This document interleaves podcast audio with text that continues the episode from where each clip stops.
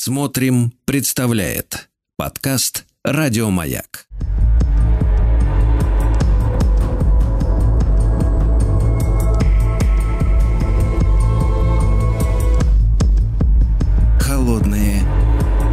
Дорогие товарищи, доброе утро. Продолжается наш цикл, посвященный истории противостояния России, Советского Союза и Соединенных Штатов в лице блока НАТО. Естественно, с нами Евгений Юрьевич Спицын, э, публицист, историк. Евгений Юрьевич, доброе утро, здравствуйте.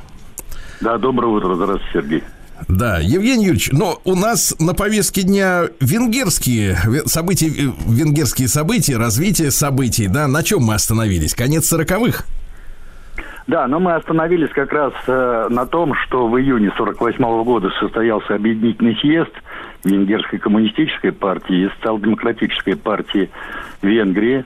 И в результате этого объединительного съезда возникла Венгерская партия трудящихся – лидером этой партии, то есть председателем партии стал бывший лидер социалистов Арпад Сакашич, а генсеком а, Матиш Ракоши, который до этого возглавлял коммунистическую партию Венгрии. Ну и плюс э, избрали трех его заместителей, среди которых, безусловно, особым влиянием пользовались Яна Шкадар и Михай Фаркаш. А, я напомню, что вот мы в прошлый раз упомянули, что была проведена параллельно и под Сакашич. А буквально через 4 месяца, это в декабре того же 48 -го года, за границу сбежал лидер самой крупной на тот момент буржуазной демократической партии Иштван Баранкович. И м, та партия, которую он возглавлял, заявила о своем самороспуске. Ну и, наконец, перед новым 1949 годом из страны бежал еще один очень высокопоставленный коррупционер, это министр финансов Миклыш Яради. И в результате возник громкий э, скандал и правительственный кризис, и тогдашний премьер-министр страны Лайош Диниш был отправлен в отставку, и его сменил новый лидер партии мелких сельских хозяйств, то есть той самой партии, которую возглавлял Золтан Тилде, Истван Ждобе.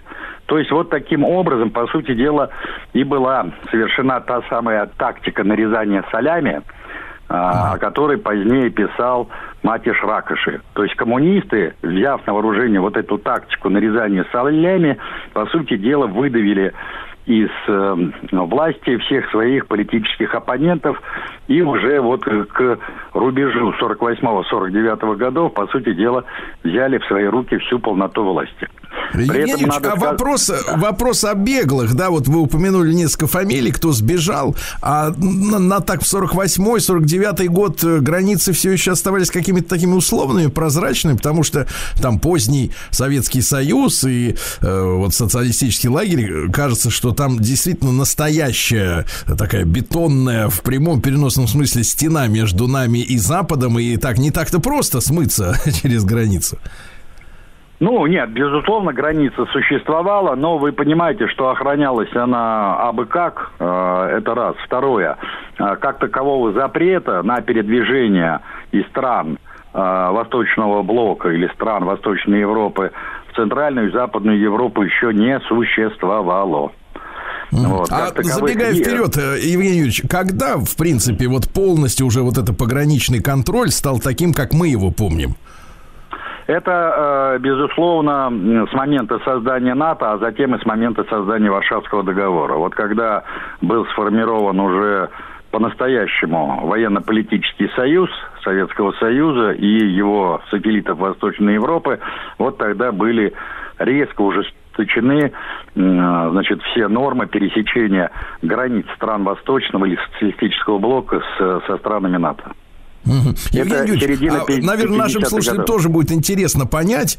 Э, мы с вами э, застали введение Шенгена, да, то есть вот современная там система в 90-е, там в 2000-е годы она вступила в строй, э, когда одна виза на все страны Евросоюза. Вот эта визовая система пересечения границ с европейцами для там советских граждан или для граждан соцстран, вы не в курсе, когда примерно ее тоже ввели? Вы знаете, по-моему, она существовала всегда. Другое дело, что в зависимости от страны э, существовали свои нюансы выдачи этих самых виз. То, что касается, например, Чехословакии, то там был более упрощенный порядок. То, что касается, например, Румынии и Венгрии, там был более жесткий порядок.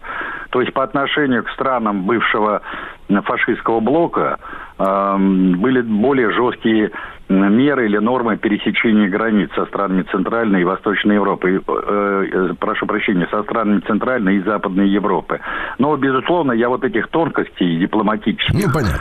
Э, да, конечно, понятно. не знаю, это надо. Евгений Юрьевич, а как, как вот этот новый уже после нарезанного солями кабинет министров, правительство венгерское, как они вставали на социалистический путь развития? А дело в том, что еще до этого была принята трехлетняя программа восстановления венгерской экономики, и там, по сути, уже провозглашались основные принципы реализации просоветского экономического курса.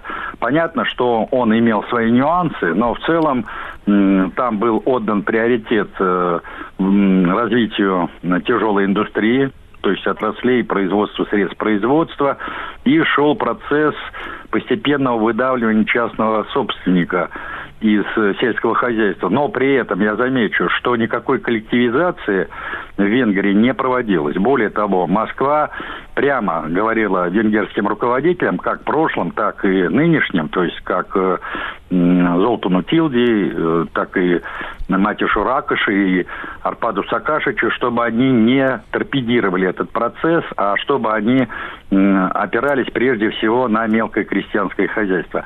Ну, тут надо учитывать еще и э, историческое своеобразие Венгрии и характер сельского хозяйства, поскольку там все-таки основной упор делался на садово-огородные культуры, которые производились в промышленном масштабе.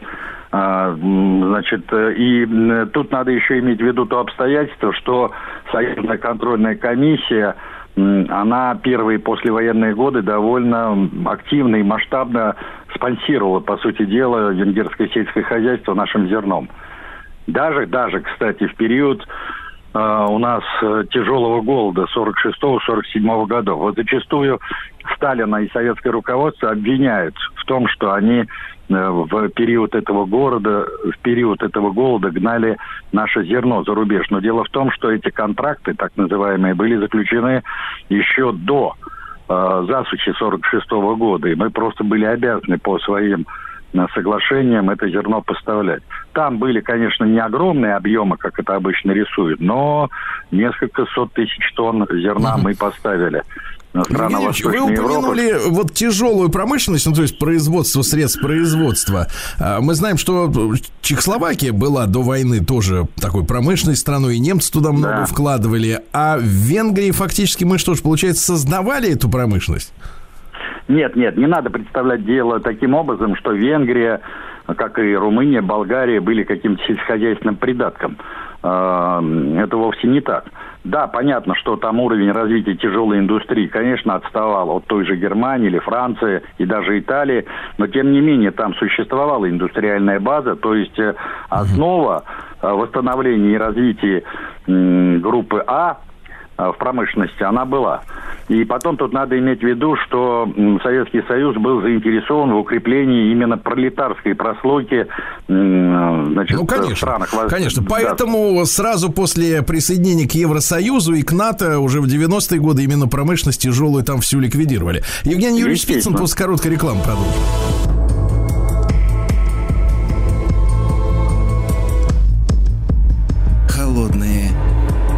Дорогие друзья, продолжается наш цикл, посвященный истории противостояния НАТО и Варшавского блока. Евгений Юрьевич Спицын, историк, публицист с нами. Евгений Юрьевич, так вот, э, начала развиваться промышленность в Венгрии, да, мы о ней сегодня говорим, э, и сельское хозяйство тоже. То есть э, все больше у меня вот возникает ощущение, что в каждой э, отдельной вот этой социалистической новой республике, да, которая по факту еще и не стала даже социалистической, да, или, или народной, в Восточном блоке подходы к развитию были свои, собственные, не по единой такой кальке, да, какой-то?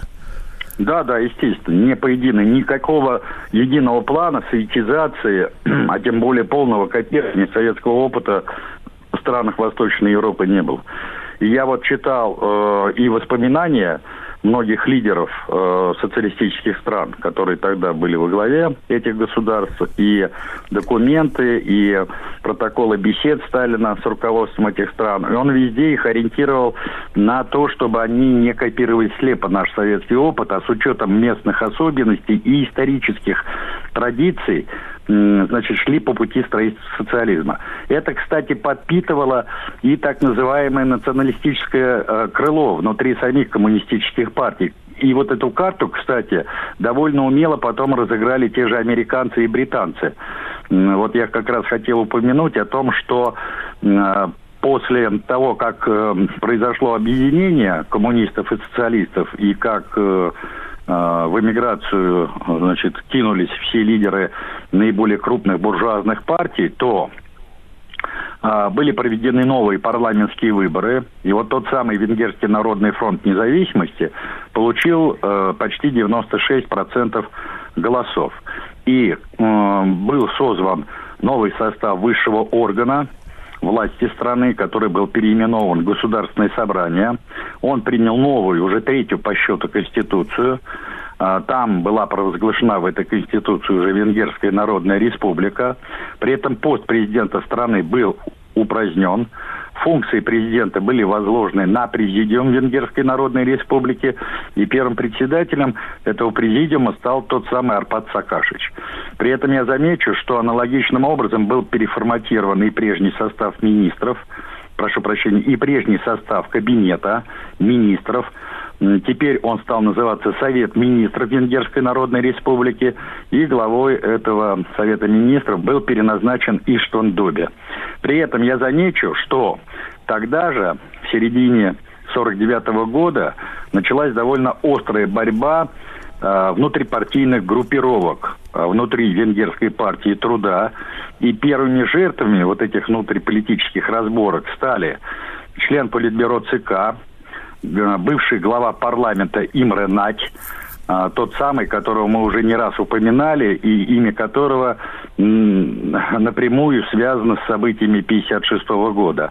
И министр иностранных дел, а в прошлом министр внутренних дел Ласло Райк. При этом я замечу, что у нас традиционно и в советской, и в постсоветской историографии опала, а затем и казнь э, Ласла Райка трактовалось как э, слепое копирование венгерским руководством э, жестких сталинских методов руководства и да и по сути дела повторение политики политических репрессий 30-х годов. Но довольно давно, почти 50 лет назад, один из британских журналистов написал исследование, где убедительно доказал, что вот эта внутрипартийная борьба и жесткая расправа с националистическим или с национальным крылом во всех правящих компартиях была инициирована прежде всего американцами и британцами. Был разработан целый план по дезинформации руководства этих компартий с тем, чтобы внести расколы, с тем, чтобы ослабить эти просоветские угу. режимы. И вот Ласло Рай как раз... И... Задам, можно, может быть, вопрос в связи с этим. Если мы помним вот о венгерских событиях 56 года, как вам видится, в каком примерно году американцы и остальные начали уже, вот, э, так сказать, готовить почву под эти события? и работать а это, Да, это совершенно очевидно установленный факт. Это 1954 год. Совет Безопасности э, значит, США принимает отдельную резолюцию, она получила кодовое название «Операция Фокус», а, и, э, значит, вот с момента принятия этой резолюции а, собственно говоря, и начинается подготовка к тем событиям, которые произошли и в Польше, и в Венгрии в 1956 году, ну и далее по списку. Так что это Евгений вовсе не а они э, действительно, американцы, если так вот говорить коротко, ожидали, что мы выпустим эту страну из поля своего влияния, они на что рассчитывали?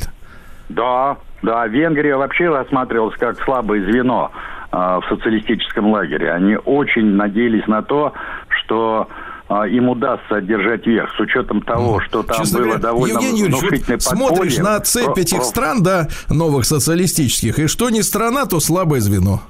Да, Кроме, да, наверное, да, пожалуй, ну. Германской Демократической Республики, да? Но мы об этом ну, еще поговорим. Евгений Юрьевич Спицын в нашем цикле «Холодные войны. История противостояния НАТО и Варшавского договора». Спасибо большое.